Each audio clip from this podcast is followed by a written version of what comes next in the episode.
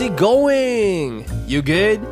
サクズ・ラディオ from シカゴのお時間ですこの番組ではシカゴで活動する日本人スタンダップコメディアンのサク柳川がニュースやポップカルチャーを通して見るアメリカの今を皆様にお届けいたします私文春デビューしちゃいましたサク柳川ですそして本日もお相手ははい、私進行役さえこです。よろしくお願いいたします。よろしくお願いいたしますこの番組はシカゴのボーイズタウンスタジオよりお送りしております。文春がついに僕を嗅ぎつけてきたね。何したんですか？あのこれあれねあのスキャンダルじゃないですからね。あ、っ違うの？ていうね何やらかした一番ね このベタで一番おもんないコメントもちゃんとするよ。うんなんかおるやん文春とかにさ、うん。なんかこう記事寄せたり、うん。取り上げられた人がこのみんな言うね。ついに文春に乗っちゃいましたあでも何もやらかしてませんよみたいな。もういやいやねトレンドなの文春に載ったらいやもうだからもう最近のあるんじゃない。でもその別に文藝春秋って別にそもそもそういうスクープ週刊誌だけってわけじゃないから。もうほんまにねそのノリはもうねいらないですよ。だからもうだから強いて言ったらあのアイドルがうん。最近同棲する男の子ができましたトイプードルのモカちゃんですみたいなのしょうもないブログと一緒。彼氏ができて。そうみたいな。あー。本当に一緒。も一うだから僕はもう本当にねそういう意味で言うと今回も文春オンラインの方に、え2回にわたってロングインタビューをね掲載していただきまして。あなんかねリモートの取材やったらんやけど、うんうん。結構がっぷり四つでねあ、あそう。のそう記者の方がねあの阪大の先輩やったんですよ。あ、そうなんや。見つけてくれたみたい。あのちょうん。もちろんあの直接つながりはないんだけど。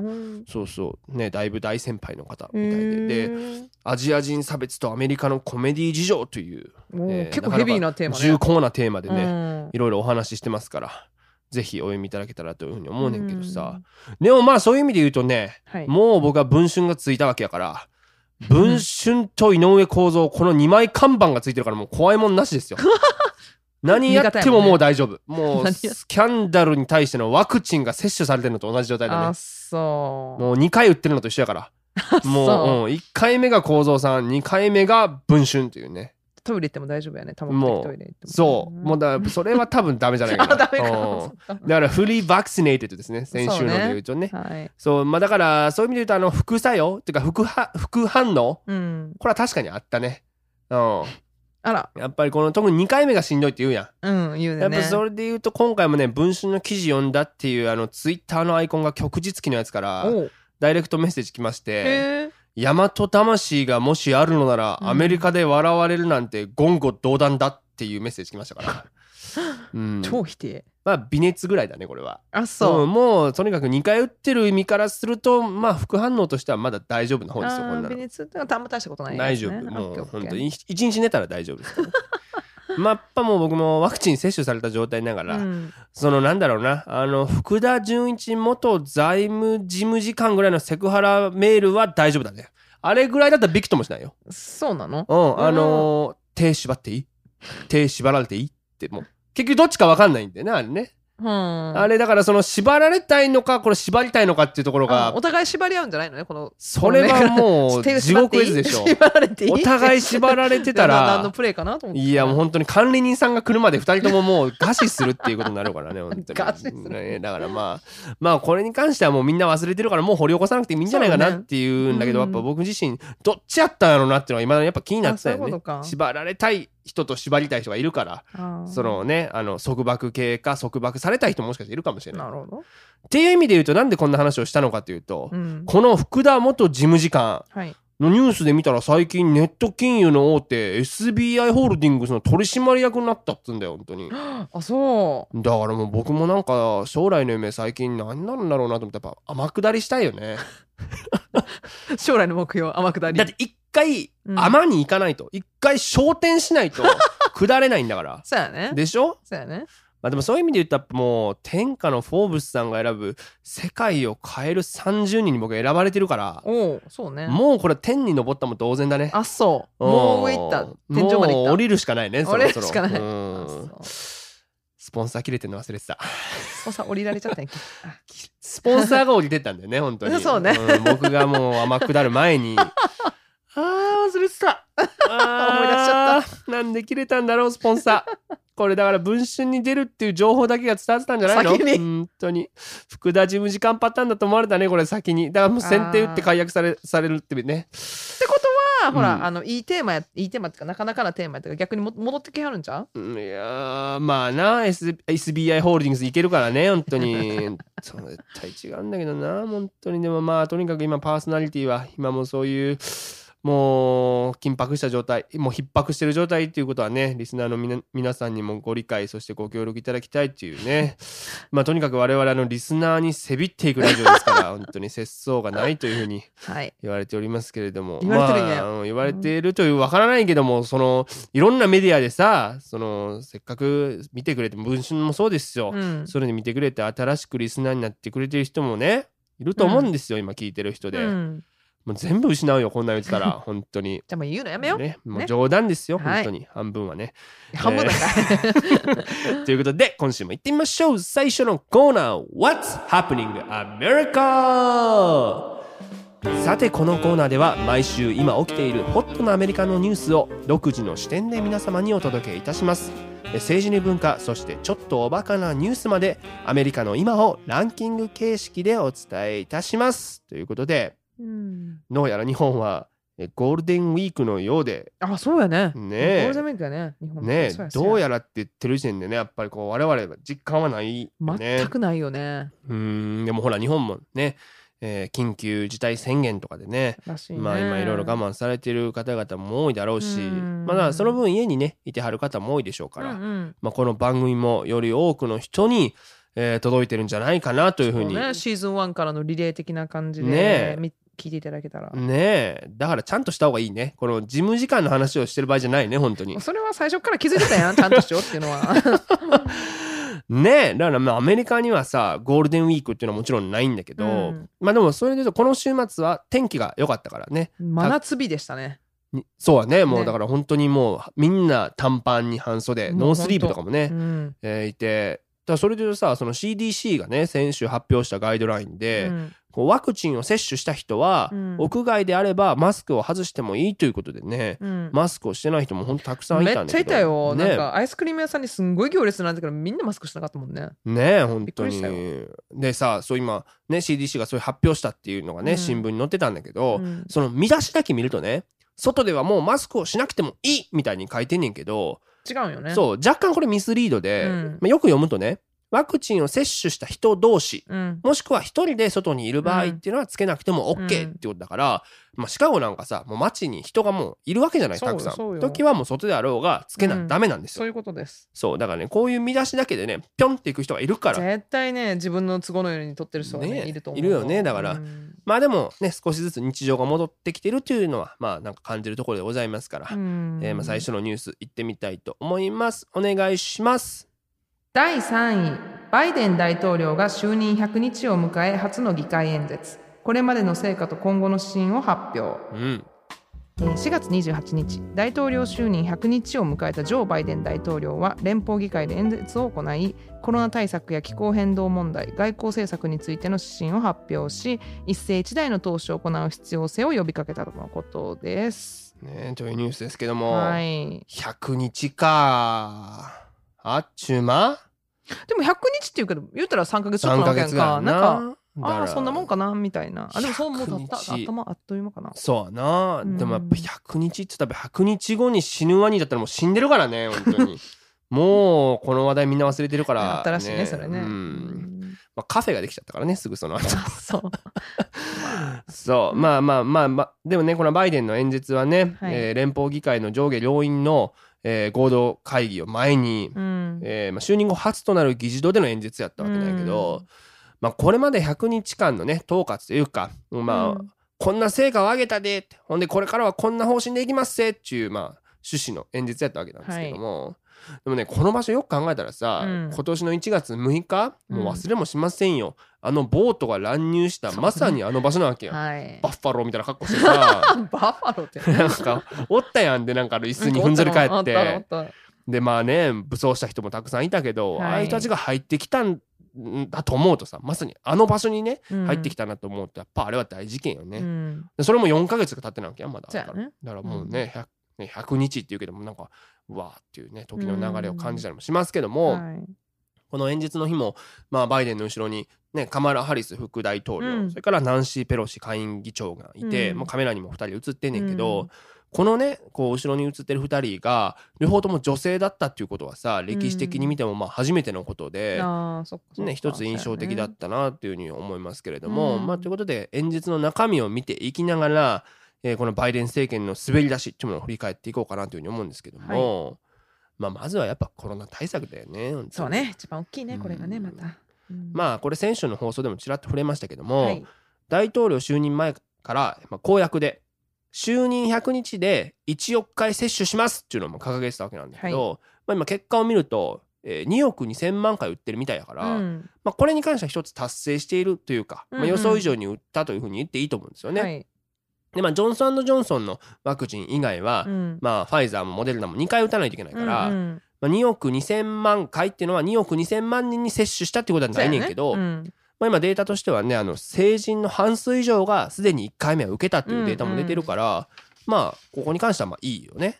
うん。で、まあ、僕の周り見てもさあのこっちのアメリカ人も、まあ、なんなら日本人もほとんどのがね少なくとも一発は受けてるっていう印象なんで、そうだからまあね例えばさこうこのご時世ね。うん。まあ挨拶で握手やったりハグするときにうん。ちょっと「うっうっお」ってこうためらったりするやん。はいはいはいはい。でもなんか結構僕の周りの会話見てると「ああ俺もうワクチン接種したから」と「ああ私も」つってこうハグするみたいな。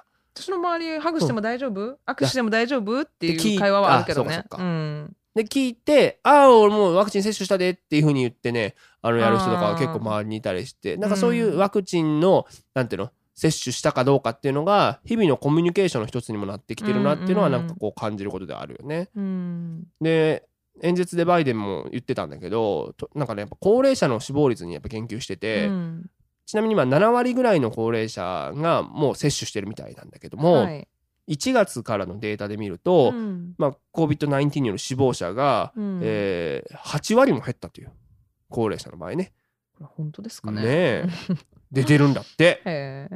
だからまあねもちろんさあのかからなくなるっていうことであったりうん。重症化しなくなるっていうのがね、まあ、もし本当だったらそれはいいことだし、うん。なんかこう一番やっぱこう精神的に安心できるっていうのはいいことなそのかなとこよね。ううん。んそこやと思う。ただこうさイベントそうストレスにもならへんしさ、うん。例えばイベントとかまあ何でもいいねんけどそのレストランとかの食事もうん。できるようになって、その経済との、えー折り合いっていうのもうまくついていくと思うから、うん。それなんかこっちにいてより一層思うというかやっぱこそう不安がやっぱあるとさ社会的にね全体にこう閉塞感みたいなのも漂ってくるし。そうよね。もうだって今外行ってマスクしてない人外歩いたらもう何やったらもうちょっと余興かなぐらいの勢いやもんね。はいはいはいはいはい、うん。それはねやっぱ、えーあるし。だからこうもちろん学校とかも再開していくだろうしやね。街に人もも戻り出すっていうところを考えると、まあ、ワクチンっていうのの効果っていうのは社会に全出てきだしたのかなっていうところで、だからバイデンもさらなるワクチンの積極的な接種っていうのを呼びかけていたうとん。いうことでしたね。あとはやっぱ雇用問題かな。やっぱこのコロナで失業率が跳ね上がったやん。はい。で実はねあのコロナ直前まで、うん。えーリーマンショック以降失業率過去最低の3.5%まで回復してたんだって。うん。ね、これがコロナで一気にバーンと跳ね上がってしまって、いうん。一時はもう11.0%まで上がってるということなんで、ね130万人が仕事を求める状態に陥っていたとえいうことがあるんですが、えーまあ、こうした中で、えー就任100日で130万人に俺は雇用を生み出したぜっていうことを強調してましたから、う。んまあ、でもこれってさうん。例えばなんだろうこう一時解雇になってた人たちっていうのは結構企業でいるんだよね。ファーローなんて英語で言いますけども。お給料出ないけど会社のベネフィットはそのままそうそうそう。あの福利厚生的なのははねねあるよとか。うんもらえるよみたいな。あとは単純にさレストランとかで働いてる人とかはレストランそのものが休業してたから、そうそうそう。だからねねあの店内そう店内飲食できないからサーバーいらないもんね。そうそうそうということでそれがレストランが再開されたことでうん。仕事に戻ったって人もいるから、うん。なんだろうこのバイデンが新しいなんかこうね、えー公共事業とかで130万人を新たに違う職にぶち込んだってわけ新しい職じゃないんでね。うんそういうわけじゃないね。そうそう、ん。っていうことがあってそんなんやったら僕らだってさ賞がなかったから失業状態だったわけやん。まあね。そう。だそういう人たちがまあたくさんいるからこう、うん。なんだろうねだからニューディール政策みたいなことではないんだよっていうのは、うんまあこの数字を見る上でまあはね、うん。知っといた方がいいかなと思うんですけどただまあそれで言うとねあのこうした雇用と、えーまあ、気候変動問題、まあ、いわゆる環境問題の取り組みは似ていると、まあ、主張していて、うん。要はさそのじゃあ発電にしてもさ、うん。石油燃料に頼らないこうエネルギーを考えた時に、うん。じゃあ例えば風力発電ってあると思うねんけど、はいこう風力タービンってあるやん。うん。あれをじゃあ中国製のもので今やってるけど、はい。例えばこれを国内のじゃあピッツバーグで作ろうよっていう。なるほど。あとは電気自動車のバッテリーとかも、うん。アメリカ国内で作ってこす作ってそこに雇用を生んでいこうぜっていう、なるほど。まあ、主張をね、えーはい。してましたね。うん。でまあそそれのまあ先に、えー最低賃金というものをうん。時給15ドルにしていきますということを宣言していて、もちろんね州によってはもう15ドル超えてるところもまああって、ただサンフランシスコだと今16.7、うん。16.07ドルなんでね、時給。でニューヨークがちょうど15.00、うん。で我々のシカゴは14.00なんだけど、うん。ね。一方でアラバマとか見たらうん。7.25ドルなんだね。これはね本当にねだから日本でも高校生とかがいよりも今安いよね多分最低賃金。マクドとかでさバイトしている時700円それも東京かと大阪とか全然違う違うもんな。時給ってそうだからだからなんなんここもコストなんていうのこのほら生活生活の水準がもしかしたらニューヨークとかの大都市よりかは低いんかもね。ねえだからうん。半分じゃないと、ねね。半分やからうん。そうそうそう。まあだからねまあ公共事業さっきも言いましたけどそうですけど、うん。こう大規模なインフラ整備とか気候変動対策の財源ってじゃあ一体どこにねあんねんっていうどこからその財源持ってくんねんっていうことなんだけど、まあそれについても言及していて、うん。まあ、これはね別に大統領になるず前からずっと言ってることなんだけど、はい。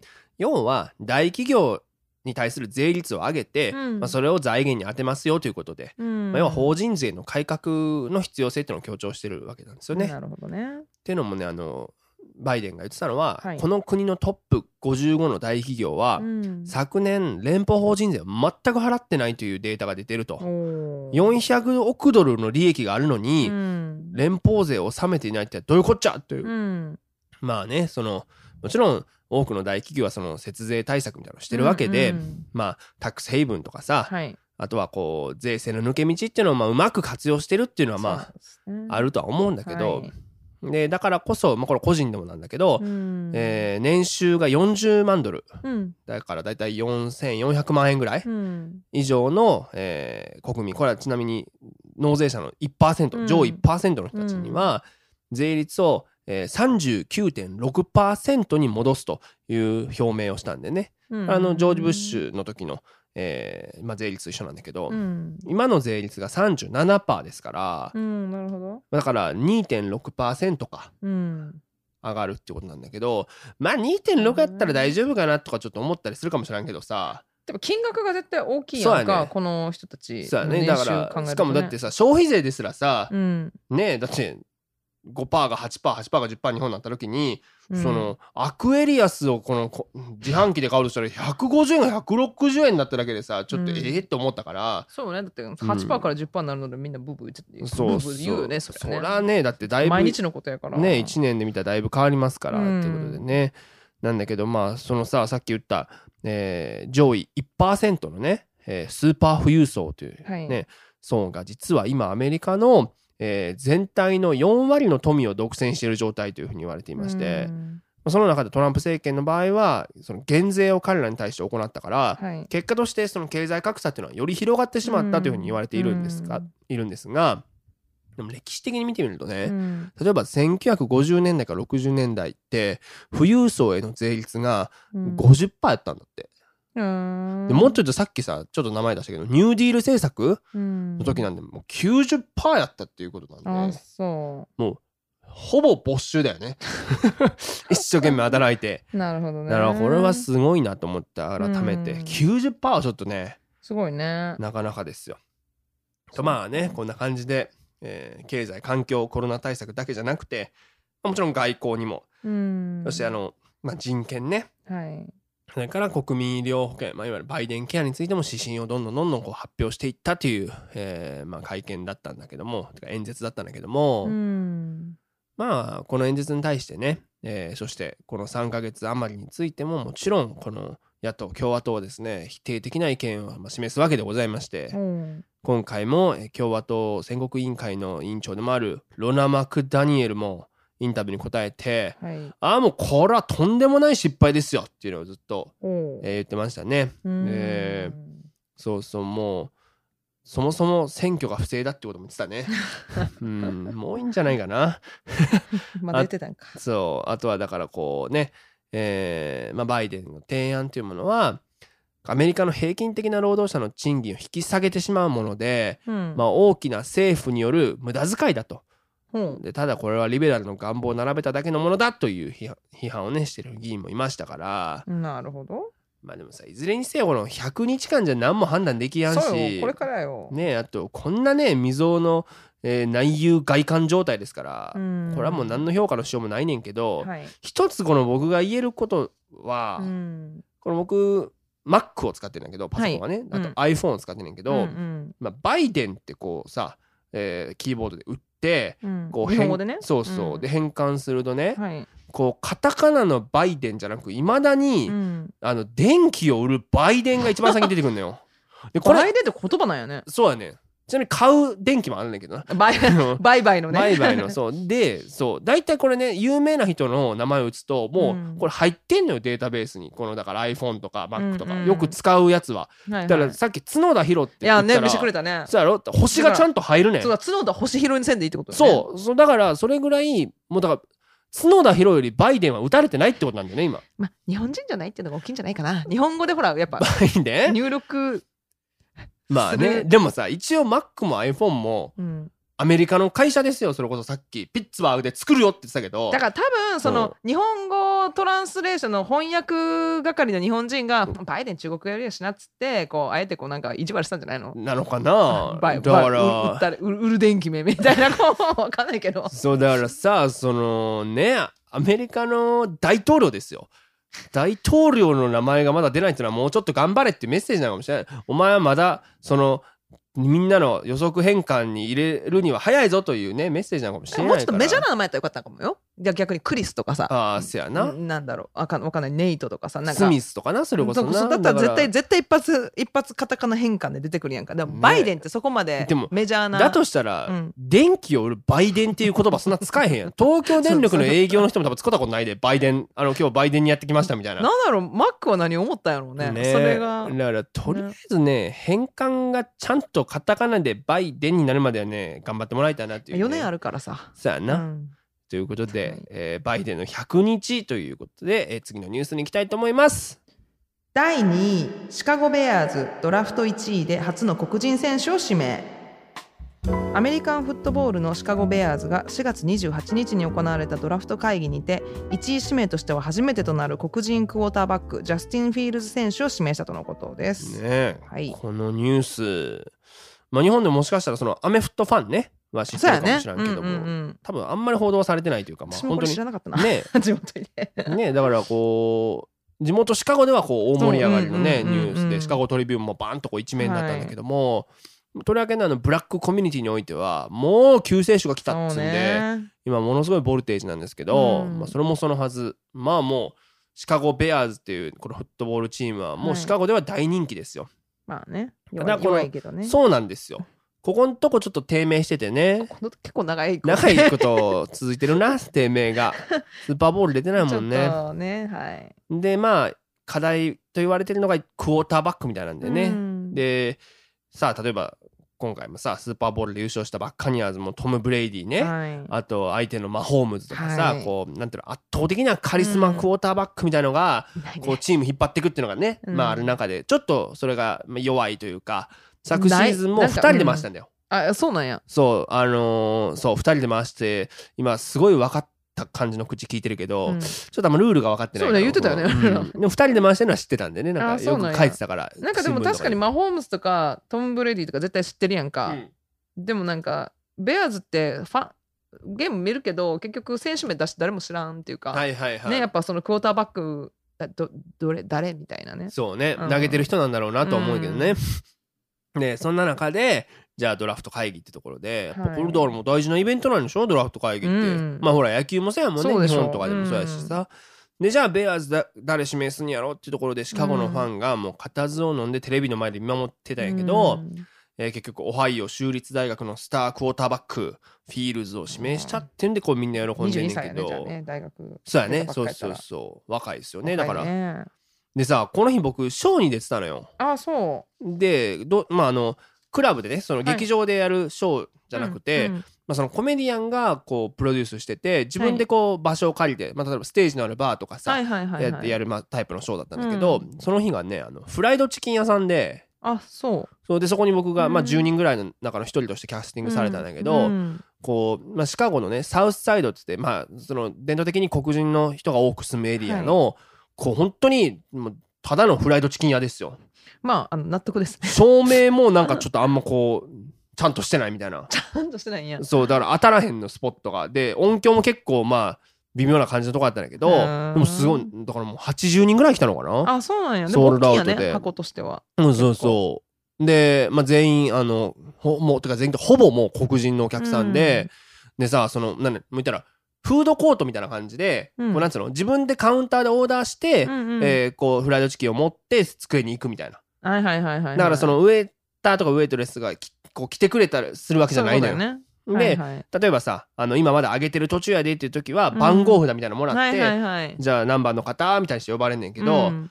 もうさ僕が舞台上がってる時に「うんはい、32番の方!」みたいな「ナンバー 32!」みたいなのがあって 32番のやつが全然いかないんだよ本当に気づかないからでリピートされるんやそうナンバー 32!32!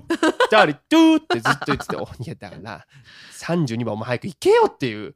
もうそれで僕もうで僕ももうマイマイク使ってさ「はい、うん32番の方いる？いる?」みたいなもうそうせざるを得へんでもそれ作者だけじゃあ他のコメディアンの時もいやでもねそれはさ待ってる人がいたらチキンが上がるタイミングによるわけよ、まあまあね。僕の時にちょうど大量の多分、ん。あの手羽先が上がってきたんだよね。で32番が取りに行かないからっていうのがあってでまあそれはまだまあギリ良かったんやけど、うん。そのまあ普段さそのチキンレストランだから、うん。その大きいテレビが結構いっぱいあるわけよ、はい。でスポーツ観戦とか多分できるようになってんやろうけど、うんうんうんうん。それがずっとついてんのよショーやってんのに、うん。でその日ちょうどそのドラフトをずっと流してたわけ。はい。でみんな見てるわけやんそれを。そうなんや。でちょうどじゃあいろんなチームから順番にこうねドラフト指名していくねんけど、じゃあいざ地元ベアーズになりましたっていう時に、うん。僕舞台にいたの。ですごい時に賞したねでも。でしょ？うん。でじゃあジャスティン・フィールズ指名初のクオ初の黒人を指名しましたうわーってみんなテレビでもう大歓声ですよ。でもうあの僕のネタそっちのけでみんなでハイタッチとか なんならハグして泣き出してるやつもおったの。あ そう。でもうさもう地獄絵図やんこんな だってさくちゃんどうする誰も聞いてないしで もうだからもうこれもう分かったと。もう、うん。これ何この人すごいのとか聞いて、うんうん。えーそうなのとかお客お客さんいじりしていじるって対話になってるよそれ。そうもうだから15分のうち10分間よっしゃみんなで一緒に見ようってなって。おかしいな一生忘れないねこれ。うん。そうやろうね。歴史的瞬間やねある意味ね。そうだからねその意味ではあの環境でだからあんだけその、僕多分あんだけお客さんの割合として黒人の人が多かったショーって結構珍しいのね。あそうなんや。でその環境であの瞬間に立ち会えたっていうのはまあ一つ財産かなとも思うねんな。うん。だからそれで言ったら僕さなんかイギリス2012年2013年か、うんうん。あの当時そのちょっと留学してた時にはい。道歩いてたらリバプールでね、うん。おっちゃんがなんか「えジャパニーズチャイニーズ?」って聞いてきたから「うんうんえジャパニーズ」っつったらうん「コングラッツ」って言ってどっか行って迷って。ん。うんうん。うん何や何これと思って、うん。その日本人であることを褒められたのかなと思ったんやけど。そういうこと？でそのまあね宿っていうかまあそのねその寮みたいなの行って、うん。テレビつけたら東京オリンピックに東京が決まりましたって時あーコンだからコングラッツだった。のはいはいはいはい。あーでもおじちゃん的にはこいつは日本人かな？中国人かな？どっちかな？っていうのででそう言われたんだけど。どああなるほど。まさかさ、うん。だからもうその時はねうわそっかこんなのに立ち会ってこれ忘れないなと思ったけど、うん。まさかオリンピックがこんなことになるとは。まあ誰にも予想してなかったよね思いもしその時はね。っていうのはだからあるからなんかそういうのって意外とやっぱ忘れないなとも思うよね。まあでもこのねジャスティン・ヒールズ選手、うん。まあねシカゴ中の期待をまあ背負ってるということでねねプレッシャーはあるやろうけども、うん。ね名前をぜひ皆さんもね覚えておいていただけたらはい。この番組でも多分ねなんかこうまた扱っていく選手の、うん。選手になると思うんで、うん。とりあえず僕もそれまでにちょっとルールを覚えてねね。注目しとかないとね、うん。そうしよそうなんだよね。それはまあ、えー大事なことかなと思いますけども、それで言ったらさやっぱこうアメリカのねこうスポーツ界今本当にダイバーシティとかいうそういう流れはもちろんあるんだけど、はい。このポリティカルコレクトネスに非常に敏感になってきているというまあ事例がまあ他のスポーツでもまああってですね。ほ今年 MLB、まあ、野球だよね、うはい。のオールスターゲームはうん。ジョージア州アトランタで開催予定だったんだけども、はい。えー突然 MLB 機構がうん。アトランタでは行わないよと発表しまして。へー。なぜかということなんですけども、えーまあジョージア州知事のブライアン・ケンプっていう、まあ、人がいるんだけど、うん。えーまあある法律に署名しまして、はいはいはいはい。これはどういうことかっていうと、えーまあ、黒人やヒスパニックの投票を妨害する、うん。えーまあ、投票法うん。というふうに言われているんでね。はい。なんでかというと、まあ、こう投票に際してね、うん。こういわゆる運転免許証とかパスポートなどのうん。国や、まあ、州が発行した写真付きの ID 身分証明書の提示っていうのが、まあ、義務付けられることになったわけよ。ね。うん。でそれがないと逆に投票したらあかんよということで,、でこのジョージア州では実に、えー有権者の11%にあたるうん。2100万人もの人が、えー貧困を理由にですね、うん。ID を持ってないと。ああそうなんや。で特に、えーまあ黒人の有権者の25%が ID を持ってないというふうに言われていて、ああそうなのね。でだから要はこの共和党が当選するには、うん。この層のね票が民主党に行くことっていうのは何としても防ぎたいという狙いがあるんじゃないのというふうに言われて、まあ、これが大きな批判を浴びたとはい。いうことなんですよね。でまあ例えばねそれに対してジョージアに本社を置くデルタ航空ってめっちゃ大きい会社ですけど、うん。とかあとはもっと言うとコカ・コーラの CEO なんかもこれに対して大きな批判をして、まあ、バイデンも批判してましたけど、うんうんうん。っていうようなことがまあ起こりまして、うん。今 MLB って選手の内訳を見てみてもね、はい。えー、32%はヒスパニック系うん。で8%は黒人というところなので、はい。まあ、このような投票法にはもう反対するしかないとまあね。いうことで、えーまあそのオールスターの試合会場がジョージアの、えーまあ、そのアトランタ・ブレーブスのね、うん。スタジアムからコロラド州デンバーに移動するということが発表されたと。なるほど。いうことでね。だからまあほんまにこう政治とスポーツっていうのは切り離すべきやという意見ももちろんあるんですけども、うんうんうん。これ今のアメリカはまあそう簡単にいかないというね状そうなんよね況はありますしだからそれで言うとオリンピックもね今年の夏、まあ、やるみたいですけど、まあ、この平和の祭典と言いながらね今回もこれだけ政治と、まあ、利権うん。と絡んでるんだっていうのがね可視化されてしまっただけにはい。やっぱりこうスポーツでお金儲けしたり政治利用してる人がいるっていうのはまあまあ誰の目にも明らかではあるよね。ね。確かに。ね、だからまあそこら辺にも、うん。えー注目していかないといけないなということで2位のニュースでした。第1位レディー・ガガの愛犬強奪事件。容疑者5人が逮捕。うん、今年2月レディー・ガガの愛犬を散歩していた男性が銃撃され犬も奪われた事件でロサンゼルス市警は容疑者5人を逮捕追訴したと発表したとのことです、ね、そうですね。えー。まあ日本でも報道されてたみたいですね。これ。それこそデーブさんのねコーナーとか好きそうやもんあね、これね。好きそうなんや。そうそうそう。だからうん。まあ、えーまあ容疑者も無事5人逮捕されて、そそう結構前の事件やなとかって2月でしょ？そうそうそう。これ2月だからね、うん結構時間かかったよね。ねだからまあそうあのまああらましから言った方がいいかなと思うんですけど、まあレディー・ガガの愛犬フレンチブルドッグ3匹なんだよね。ねこれ3匹おったよね。知らんかった、ね。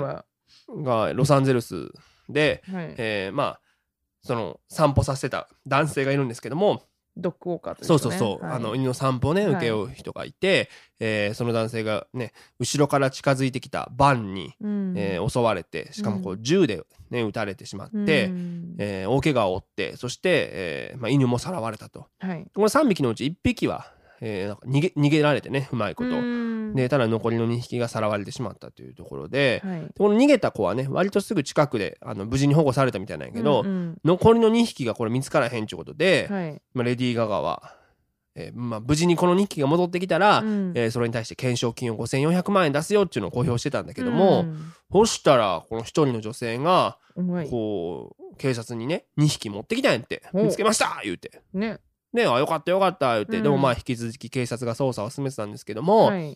まあ、結局これはねあのギャングが絡んだ犯行で、うん。えーまず男性を襲った、えーまあ、4人が、えー捕まったと。うんなるほど。でなんとはい。この2匹のフレブルちゃんを届けたあの女も一味だったということが分かって逮捕したっていうこの驚きのニュースってなってんねんけどはいこれさみんなテレビとか新聞の前でうん「やっぱりね!」って言ったと思うね。まあ I ね knew it! って言って。まあ、そうよね。だって、うん。なんでその2匹持っとんのって話両手に持ってきたやろ 多分に。なんかだからもうそんなんね。だからそれで言ったらもう紀州のドンファン殺したのが奥さんってなった時ぐらいみんなやっぱりねって言ったと思う、ね。ね私は知ってたってい や大体みんな分かってるよね本当にねそうでもこれ意外やったんがさ、い。まあ今あのまあもちろん捜査を進めてる最中ではあんねんけど、うん。必ずしもレディー・ガガの犬だと知って狙ったわけじゃないかもしれないらしいねほんま、ねでも分かってたうん。まあもちろんその超高級住宅地だから、うん。そのお金持ちの人ってのは分かってたと思うねんけどでも単純に今ねこのフレンチブルドッグ自体がアメリカでこれへ繁殖が難しいからっていうことでものすごい高値で取引されてるみたいなんよ。あそうなんや。って聞いたらやっぱね今フレブル飼ってらっしゃる方はうん怖いなと思うかもしれないけど、だってまあ日本だとさ犬の誘拐って、まあ、少なくとも今の時代あんま聞かへんやん。聞かないね。それこそ戦後すぐの頃とかさなんかもう赤い毛の犬も、もう市場で売られるからみたいな持ってかれてしまうでみたいな話とかなんかよく小説とかで読むけど、うん。でも実際今アメリカでは今ほんまにこう犬の誘拐っていうのが結構起きてるみたいで、うん多いよ。ね、うん。だからやっぱこう高級住宅地とかが多いんだろうね、うん。犬とかもさおいい犬とかが多いそうやね。方するしさ、あとは身代金？今回も。はいはいそういうまあ懸賞金とかもさあるけどそのままやっぱ売っちゃう人もいるみたいね。そうよね。うんだからまああとはねこのギャングとかそれこそ今回もそうだけど銃が絡んでるっていうのはやっぱ怖いよね。いやめちゃくちゃ怖いよ。ドッグウォーカー犬の散歩させてた人なんて関係ないやんか全く。そううそうそう。オーナーじゃないわけやからさワンちゃんの。そうなんだよ、ねだからねこれ本当にこうまあとりあえずドンファンが解決してよかったね。そっち？そっち？あの覚醒剤かなんかのやつよねそう。ちなみにドンファンのワンちゃんもこれねあの覚醒剤でダックスフントです、あダックスのか。うん。うん。エヴァちゃんかイブちゃんかどっちか、うん。あの殺されてしまってるからね。だからそえれワンちゃんも一緒に殺されたうのんだだ覚醒剤が検出されたんでね確か誰ね。本当にねよくない。あのワンちゃんをみんな大事にしてあげてください、はい。ということで What's Happening America のコーナーでございました、えーここからはサクズウィークリーアップデートのコーナーです。ということで。それで言うと私あの NHK にもまた取り上げていただいて。もうもうこの前のと一緒？この前はあの N- BS1 スペシャルでね、あ BS か。うんうん。とまあ総合にもね、再放送で載りましたけども、うん。今回は NHK ワールドということでうん。もちろんアメリカでもなんの本当ワールドで見られますよ。すごいよね。だって NHK ワールドで、うん。あの前ちょっと前コロナの前に普通に普通のダイバーとかでテレビいっぱいあるとこでね映ってるよね。相撲やってたからね。そうそうそう。びっくりしたからね。普通にやってるもんね、うん。こっちでもね、うん。だからこあらすごいうね。ねしかもダイレクトトークという長く続いてるインタビュー番組があんねんけども、はい。ねそこでこうもちろんだからそれこそ全編英語のインタビューですよ、うんうんうん。これをまあ3月に実は東京で、えーまあ、撮影してきたんですけども、またこのディレクターの方がね、うん。まあ、日本人の方で、うん。なんかこう英語があんま得意じゃないっていうことで、ほこう日本語で質問されて、ううん。それに対してこう英語で答えるっていうまあうん。人生初の試みやったんやけど、はい。だから言ってしまっても一人同時通訳みたいなせなあかんわけよ。うんなるほど。じゃあもうねなんかもう途中からわけわからんくなってくるのよ頭の中が。ぐっちゃぐちゃになってきて。普段さ西郷さんもそうやと思うんやけど、うん。英語で会話する時って、うん。こう相手の言葉をいちいち日本語にしてでそれを英語で返すとかしないじゃないですか。しないね英語で考えて英語で答えるやん。ううんだから今回さ日本語で聞かれてほんまやったら英語で答えなあかんねんけど、もうすでにもう僕の頭の中日本語になってるわけよ、その時点で。はいはいでだから縦書きになってんのよ。はいはいなるほどねそれをグイってこう横書きに持ってかなあかんっていうのが、うんもうなんかもう、なんだろう的を置いた答えとかはできんくなったりした日本語を挟んじゃったがゆえに英語に直しにくいっていうのもあるよね。あるあるあるなんか英語やから英語で聞かれたからこそ英語こうなんていうの？か返せるよね。キャッチボールなんねんけどね。あそれはすごくわかる。そうだから一回握り替えなあかんのよボールで言ったら。ねね。難しいと思うんで、うんうんうん。だからもう最後の方さもう日本語で聞かれて、うん。それも日本語で答えててあああかんあかんあかんってそうそうだからもう編集大変やってるなすみませんと思ってね。だからそこはなんか改めてねあの、うん。同時通訳の人とかってうん。ほんまに頭の使い方がすごいんやろうなってこの時思ったよね。もうだってほんまによくさ、うん。プレジデントあの大統領のか記者会見とかでオーリアン横にこう、はいはいはいはい。市長とかメイヤーコロナ会見とかなんだけど、うんうん。うんとかにいるあの通訳の人うん。とかってじゅもう10分15分とかうん。でしかもうあのなんていうの交代しまくるんやって。もうあ。だからそれ以上できないから。限界なんや。15もうすんごい脳分が。脳脳を使うもうすんごい脳みそを使うじゃ仕事らしい15から。分以上はできへんねや多分何分がマキシマムか知らんけど大体10分15分弱ぐらいでみんなポンポン変わってってる。阪大のあのーマスコットワニがおんねんけどあそうなんワニなんや。ワニ博士って言うねんけど その着ぐるみに入るバイトしてた時もうん。15分交代がまあれもう決められてたね。なんで重いから？あの息できひんくなるあそっちか。暑いし。そういうことか。熱中症になるから。そね。れぐらいしんどいってことだね。まあフィジカルではないんだろうけどね。そういやでも本当頭しんどいよすねんごい使うらしいねやあれは。わかるわかる。聞いたことあるよ。あさ通訳の人って改めてすごいな思ったのはさ、うん。やっぱなんか中学の時に、うん。その社会の授業で社会科見う学ん。でこう裁判所に見学行くみたいなのがあったんよ。実際裁判してるところにそうそうう。そへえなんかいいね。う出席番号で割り当てられへてー。こうどこ見に行くみたいなのあんねんけど、うんうんうんうん。なんかそれがねそのドイツ人の被告の裁判ってんよ。あら。でなんかこう六本木かなんかで、うん。こう薬物を使ってしまったみたいなあ薬物か。薬物のなんだけどうんうん。まあだからもう正直まあ大体量刑決まってるというかうん。もうねだって大体うんもう決まってるじゃない？執行猶予ついて初犯やったし。はいはい。で、まあ、どんな感じなのかなと思って見てたんやけど、うんその要は裁判官の人が質問して、はい。それに対して、えーまあ、ドイツ語で答えて、うん。通訳の人がその、まあ、こうね、うん日本語にするっていうやつなんだけど、はい。通訳のそのおばちゃんが、うん。多分初めてその裁判での通訳やるみたいな感じで、むちゃくちゃテンパってんのよ。あもうそんな公式な場や場がないから？そう、はいはい。ほんでそのねまず日本語で裁判官の人が言ったものをうんドイツ語にね、言って伝えるよね。うん。でそのど、ね、被告が言ったものに対してそれをドイツ語日本語直して裁判官に伝えんねんけど、そうやな。もうぐっちゃぐちゃになってきて ドイツ語で言ったものをドイツ語で直して裁判官に伝えたあそのこりするわけよ。のドイツ人の被告が言ったやつを。そう、俺もどもうその裁判官がすごい穏やかに「うんえですから訳してください」ってあ 言いながら、これ6回ぐらい繰り返してたら「うんですから!」っていうふうに。切れた。もう結構これ切れてるなって。しかももうそのドイツ人ともなんなら苦笑いになってきーて、うん。あの日本語いけますみたいな感じです。途中から日本語混じりのちょっとこうドイツ語で直すようになって。でもいらんやんじゃあ通そう。訳いやそうだからねそういうのもあっていやこれは辛いだろうなっていうふうに思ったんだよね。だからやっぱこの通訳ってやっぱすごいね。だって日本語脳とさ、英語脳ってなんかあるやん。うんうん。その日本語で喋るときは日本語やけど、うん。その両方でこうキャッチボールするってなるとさちょっとやっぱ難しい部分はあるよね、そうよね。人格とかも違うやん日本語と英語。言うよね特に。でもねサエコさんはね結構同じに感じるけどね。え私全然違うって言われたよ。あそう、うん。どうちゃうんすか？それは。なんかうん。やっぱ多分英語喋ってる時の方がうん。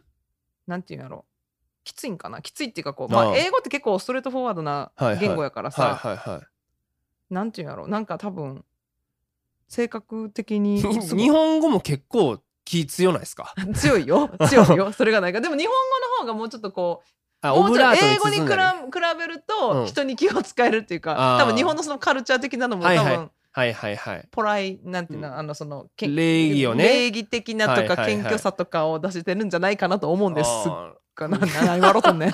何笑うとんねん、ー なるほどね、うん、まあそんなこととない？自分で思わへん？いやだから。さくちゃんも一緒に見えるかなでも僕そうね。でもそれこそなんか英語の時の方がこうなんて言うんだろうな。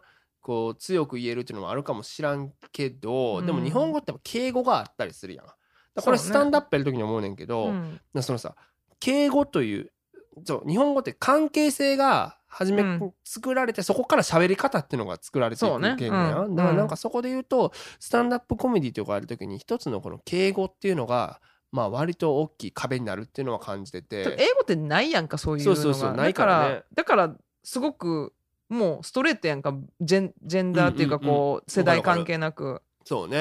だからそれで言うとね、その、となるときつくきつきつく聞こえなんなんつったらいいんやろうな。なんかそうならない？嫌味にはな、嫌味というか、その嫌な感情を与えたりはしない時もあるよね。なその英語だと、その強く言ってもうんうん。主張していることが。でもそのまんまの脳で日本語を喋っちゃうと、多分失礼に当たる。かもしれないいなっていうのはあるじゃない？だから、はいはいはい。うんわかるわかる。こ。まあなんかすごいね説明がしづらいというか。でもなんかね、それで言うと面白いなと思ったのは、うん。その韓国語もやっぱりそのすごくね、この敬語文化っていうのはそうしっそうやね。かりしてるうんうん。ねんけど、はい。その韓国のスタンダップコメディの人が、うん。多分その舞台にまず上がって、はい。今日はちょっと皆さん、ちょっともう、うん。失礼かもしれないけどもう敬語今から使いません。今から全部タメ口でいきます。スタートっつってこう始めに行って。それはなんかなんかああ一つのなんだろうな。だそういうえーゲーとして見れるかもね、そうそうそう。お年上の人もこう何オフェあのねなんかね、ま巻き込んでいくっていうところではあそういう試みもあるんだと思ったね。うん。だからまあそういうね、えーまあ、文化もあるとい。うことで、うん。えー今週のサクズウィークリーアップデートは NHK ワールドに出たよでございました。ということで、番組お聞きの皆様にお願いです。サクズレイディオフロムシカゴでは番組をご支援していただける方々を随時募集しております。世界中でポッドキャスト、そして YouTube などでお聞きいただけるこの番組には皆様のお力が必要です。シカゴからアメリカの今を継続的に発信できるよう力添えをいただける方々、企業様などいらっしゃいましたら、サクズレイディオ at gmail.com、サクズレイディオ at gmail.com までご連絡を。ベンモアカウントや PayPal でのご参加も可能になりました。ポッドキャストの概要ページ、もしくは YouTube のこちらのアドレスにお願いいたします。どのような形でも構いません。皆様のご協力が必要です。ぜひともよろしくお願いいたします。さて、それでは次のコーナー行ってみよう。サクズ Weekly English! このコーナーでは便利な英語表現や今アメリカで流行りのフレーズを紹介していきます。今すぐにでも使えるそして使いたくなるようなフレッシュな英語を一緒に学んでいきましょねということで、はい。あのね、今日の単語はね、うあ何でしょ僕、恥ずかしながら最近まで実は知らんかった単語で。あそう。そうだ、さっきこれね、打ち合わせの時、うん、西郷さんに言ったら、え結構知ってるみたいな感じだったよね。使うよって。使うかな、ね。え私なんでだろう？なんかマーケティングとかそうあ、いうそうかそうかそうか。そういうので使うんかなね、まあ、もちろん口語としても使える表全然うん現なので、使う使う、えーまあ、行ってきましょう。今日の単語はですね、え go to です。go to ということで、あの、本当に go to キャンペーンとかもの同じね、あのスペル go to ですよね。うんまあ、ただこれ意味としては、形ね。容詞そうそうそうそうだねそう。そうなんですよ。今回ははいえー go to という、これどういう意味かというとですね、えーまあ、頼りにしているとか、お気に入りのとか、まあ、鉄板のっていう感じだよね。そう。ね。例えばだからお気に入りのカフェったら、 my go to cafe。とか、まあ、自分の好きなねブランドとかがあったら、 my go to brand とか my go to website、うん、 my go to news とか、うん。あと GoTo アップなんてね、あのアプリね。はいはいはいはい、このアプリ鉄板ですよっていうとか、うんうんえーまあ似たようなのがそ何個かあった時にね This is そ my goal みたいなね。ねっていうふうに、はい。えー言ったりするということでね、まあ GoTo 何々ということで、だから,、うん。だからそれで言うとちょっと思ったんやけどさ、はい。あの日本でね GoTo キャンペーンってあったじゃない？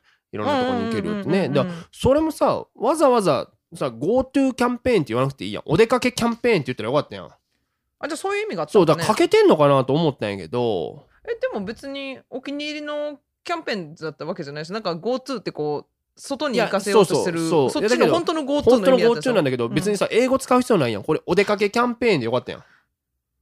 そうだ京都お行こうキャンペーン。てお出かけって言っちゃうとさコロナ禍でコラってなるからさ GoTo って英語にしたらなんかちょっと和らぐんじゃない？そんな分かんなことない、まあなだからねでもそれで言うとなんでこういうふうにねあのわざわざ使ったのかな？もしかしたらそういう意味もあったのかな？なんてちょっと思いましたけど。ただ一つ言うけど GoTo キャンペーンは今あの国民にとってお気に入りキャンペーンにはあんまならなかったってね。鉄板じゃなかったもんね。やっぱ趣旨とは違ってたんでしょうね。その GoTo ではなかったんでしょうねずれてしまったなということで、まあでもこの単語はねあの本当に便利な表現ですから、ね。えーまあ使っていけるとねいいかなと思います。えー repeat after me. Go to. Go to ということで次のコーナーです。ask サクはい、アスクサクでは毎週リスナーの皆様からのお便りを募集しています。ご質問からお悩み、ご感想など何でも構いません。ラジオネームをお書きの上、サクズレイディオ at gmail.com、サクズレイディオ at gmail.com、sakusradio at gmail.com までお送りください。ねということで、えーまあ、来てる？今週もこのコーナーやってまいりました来。てますか？もう毎週ね、ほんとね、ドキドキあだよねの、ちょっともう神経をすり減らすというか、もう大丈夫かなって。昨日の時点で来てなくてさあこれはやばいなと思ったんだけど、今日来ました。そんなことあんの？救世主が。いやでも結構いつもギリギリに来んのよね。だからこれさ、リスナーなね、あの、うんさきさんなんか自分の個人的なソーシャルメディアで言ってんの？明日、明日編集、なんか。でもじゃあ言っとこうよ先にあのこれ大体ねこの番組レコーディング月曜日の夜なんですよアメリカで大ね体ね。そうだからあのそれまでにねあのくださればあのできますから僕しかも当日にこのえーねえー原稿とかニュース選びとかしてますから、結構ギリギリにね。そう、はい。だからそこまでに言ってくれたら全然ねあの取り上げることできますから。そんななんか滑り込みでした。募集。やっぱニュース性のあるねあのご意見ご感想質問があるかもなんでそういうしれなんかちょっとバー上げるのそのちょっと。いやさぞ面白いのがね来るかなということで。でも今日のはね、えーまあ、ちゃんと、えー答えがいのある質問なので、えー読んでいきましょう。ラジオネームゆかっちさんさくさんさえこさんこんにちは。こんにちは。私は普段 J-WAVE のヘビーリスナーなのですがここ最近いろいろな番組でサクさんの声を聞くようになりアメリカのコメディに興味を持ち始めネットフリックスなどで見ています。お。そこで気になったのですが日本語で表記するときはスタンダップコメディなんですか？えそれともスタンドアップコメディなんですか？2つの書き方があるとなんだかすっきりしないです今日はここではっきりさせてくださいということでねこれ、さね日本はこう2つ両方2つあるねん。っあるんや。それはね使い分けてるんじゃなくててもいうことだと思うねんけど、うんまあ確かに2つあるよ。スタンダップコメディとスタンドアップコメディな。うーんでこれ僕はずっとこの番組でも言ってるけど、うんもうずっと統一してるから。スタンダップコメディですよ。この話何回かやってるもんね。ねまあアスクサクだのコーナだーけじゃなくていろんなところで言ってるよ。だからもう言ってるけども、もう一回言うと、スタンドアップコメディっていう風に表記してるやつは大体テラスハウスのファンですよ。いたんでしょ？なんかテラスハウスにそのスタンドアップコメディアン志望の子がね。あ志望の子がいたんか。そう私そのテラハは普通にスタスタンダップやってる子あやってたやってた。だけど、その番組のなんか肩書きがスタンドアップコメディアン志望って書いてあったんだなって。るほど。そうそう。でもまあね、舞台立ってたらまあスタンドアップコメディアンと言ってもいいと思うんですよ。うんまあ、でもどっちにしろスタンダップコメディの方がね、あの、まあ僕は、えーうんいいなと思ってね、うんあの、使ってるんですけど、はいまあだからもうこれ強いて言うとね、うん。もうこれ法学部の人はまあみんな習った事件かもしれないですけど、え？はい。え？何学部やったっけ、最後さん？私経営？経営か。はい。じゃあほら、僕も文学部やから、我々文系やけど、二人とも、まあ、授業では習ってないという、これは僕は受け売りなんだけど、事件って言いました今 あの、なあるね、法律の人が習ん習ったことあるこの事件からちょっと今日はこの説明をしていこうかなと思うんだけど、大丈夫それ。大丈夫その方向行って。これもう、うん。ここまでいったらもう後戻りできへんよね。なんかちょっと親って思ったけど。やっぱねあのーちょっと皆さんも、あの、これは、あのーケアフリーに聞いてくださいね。ちゃんとこの、複う雑な話をすね。ら。はい。もうペイアテンションしていただいてそ。う複雑にな話になっていくかもしれない。でそれを取り上げたんかな。でもまあね。はい。今日、えー説明するのはですね、えタヌキムジナ事件っていうのがありまして、本当にあったこれあっ事た事件なの、本当に。うんこれは1924年のことらしいんだけど、件うんまあ、要は全国的に、えー、タヌキの漁を禁止するという、まあはいのが出たわけです、法律が。うん。ほんで、まあ、タヌキをね、りまあ、漁したらダメじゃないですか。はいその時に、ある地方では、うんタヌキのことを、うんムジナって呼んでたんやって。ほんで、まあ、おっちゃんがね、その、まあ、ムジナを、漁してしまったわけですよ。無事だやから。そう。うんで、捕まったの。はい。ほんで、いや、もうあかんって言ったの、まあ、捕まえたやんけって言われたんだけど、うんいやいやいやと、その、僕はそのタヌキとムジナが一緒って知らんかったと。俺がおったのは無事だやと。ムジナやと。うんタヌキって何っていう。ああ、なるほどね。っていうことだったから、うん。僕はしゃあないと。なんでもう、それはね。そう、しもう仕方ないっていう知らなかったんだから知ら、うんもうこれはね、えーまあ無罪だっていうふうになったわけ。うんはいはい。で、同じ時期に、うん。えームササビモマ事件っていうのがあったのよ。ほい。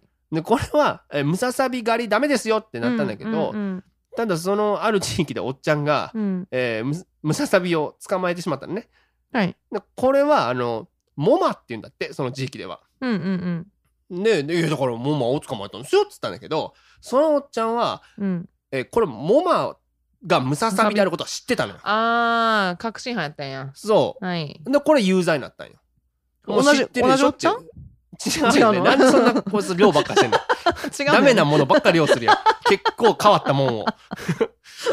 ね、そう。だから、この、なんつうの、それ、その、同じ名前のものが、その、は同じだということを知ってるか知らないかな。はいはいはいはい。それで言うとねそこやね。ユカッチは一応、うんスタンダップコメディとスタンドアップコメディが一緒ということはまあ分かってるわけじゃない？存在としてど書き方が2つあるっていうのは。ある、うんうん例えばね、うん。そのほらエアジョーダン狩りとかさ親父狩りとか昔流行ったよ、はい。あれみたいな感じで今この世の中でスタンダップコメディアン狩りが流行ったとするやん。うん。で、うん。うん。僕僕はスタンダップコメディアンなわけよ、はい。スタンダップコメディアンが道歩いてた時に僕がこのね、えーユカッチに駆られたとするやん、はいはい。でもゆかっちはいやいや私の中ではスタンドアップコメディアンを買っただけですってなってもああさくちゃんはスタンドアップコメディアンだ。でもでもゆかっちはスタンドアップコメディアンとスタンドアップコメディアンが一緒なのは知ってるわけやん。あで有罪や。そうゆかっちは有罪なのこれ。だあのさなんでこの例回りくどい。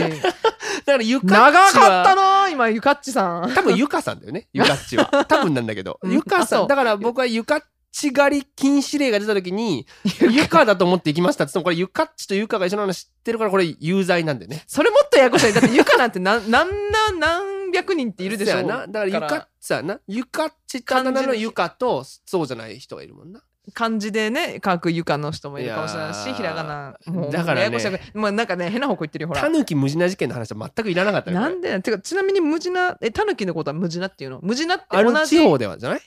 じゃあ無地なって何？同じああなの無地なもそうなんじゃあれはタないだからヌキってこと？っそう。だたぬきのだから別名なんじゃない？てことはその方言がもう全国そうそう用語になったってことあるんじゃない？そっちの方にしよう。私は。あのき惹かれたというか。同じ穴のタヌキって言ってもそれ無地なと一緒って知らなければ無罪ですよ。私無罪や。イエ無罪ーイ。というね どんなだから話この話はちょっと説明の仕方間違あのえたねチョイスということで、えーこの番組では毎週リスナーの皆様からのお便りを募集しています。宛先はサクズレイディオ at gmail.com サクズレイディオ at gmail.com です。えー私、サク柳川はインスタグラムや YouTube 公式サイトなどでも随時情報を発信しております。お聞きの方々はインスタグラムのサク柳川、そして YouTube もサク柳川公式チャンネルをフォローしてください。そしてサク柳川 .com もよろしくお願いいたします。そしてそして今お聞きのサクズレイディオもしお気に召した方々がいらっしゃいましたらぜひ SNS などでシェア告知してください、えー口コミでこのラジオの魅力が広まると私ども非常に嬉しく思います、えーそして私の著書「ゲラップスタンダップ戦うために立ち上がれ」が好評発売中でございます。現在 Amazon で予約が可能です、えーローマ字で「サク柳川」「サク柳川」と検索してください。ぜひぜひよろしくお願いいたします。ということでね。えーまあ、今週はね、あの1時間以内にちょっと終えようというねそうはい。あの試みで。あの。この後カブスの試合見に行かなきゃいけないから。あれそうなの？んそう。だからもうちょっと早めに終わったろうと思って。あのね怒られるそんなこと言うからねリスナーの人からメッセージ来ないんだよ。っていうことじゃないんだよ本当は。カブスの試合は明日ですからね。あそうです、えーそう。まあちょっと明日のためにちょっと用意しなきゃいけないあ何をのリサーチする感じねそうだね。そういうのいろいろありますからね、はい。えーカブスもね、えーぜひぜひよろしくお願いいたします、はい。ということで改めましてまた来週お相手はさく柳川最高でした。またねー。バイバイ